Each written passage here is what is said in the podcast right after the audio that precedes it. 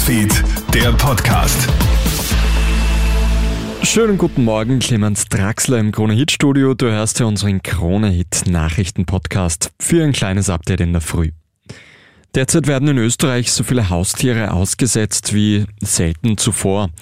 Die Tierschützerinnen und Tierschützer der Pfotenhilfe schlagen jetzt mitten im August Alarm, dass gerade während der Sommerferien besonders viele Vierbeiner von ihren Besitzern ausgesetzt werden, ist nicht neu. Heuer soll es aber besonders extrem sein. So werden fast täglich Hunde oder Katzen im Wald oder auf Rastplätzen angebunden. Zuletzt wurden auch immer wieder Katzenbabys in einem Karton bei Mülltonnen gefunden.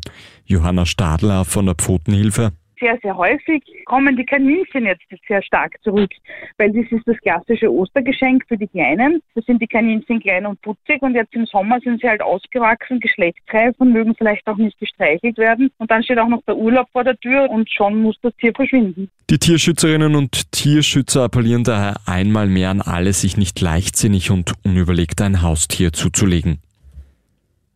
Der Flughafen in Frankfurt ist einer der wichtigsten Drehkreuze in Europa. Gestern Abend und heute fallen aber Dutzende Flüge aus. Schuld sind starke Regenfälle. Am Rollfeld sammelt sich zu viel Wasser. Von den Streichungen sind auch Flüge von und nach Wien betroffen. Auch heute früh kann es noch zu Flugausfällen in Frankfurt kommen. In Deutschland ist Kiffen spätestens ab 2024 legal.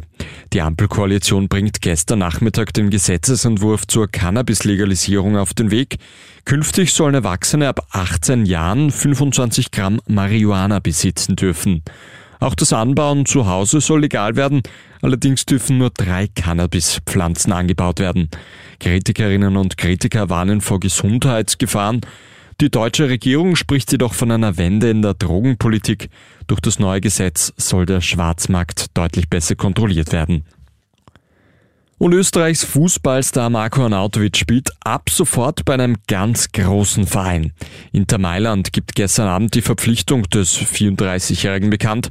Zuerst einmal ein Jahr auf Leihbasis, dann könnten die Champions League-Finalisten des Vorjahrs Arnautovic aber kaufen. Österreichs Starkicker hat mit Anfang 20 ja schon einmal bei Inter Mailand gespielt. Arnautovic könnte bereits am Samstag im legendären San Siro Stadion auflaufen. Das war der Kronet Nachrichten Podcast für heute früh. Ein weiteres Update gibt's dann wieder am Nachmittag. Einen schönen Tag noch. Krone Hits, Newsfeed, der Podcast.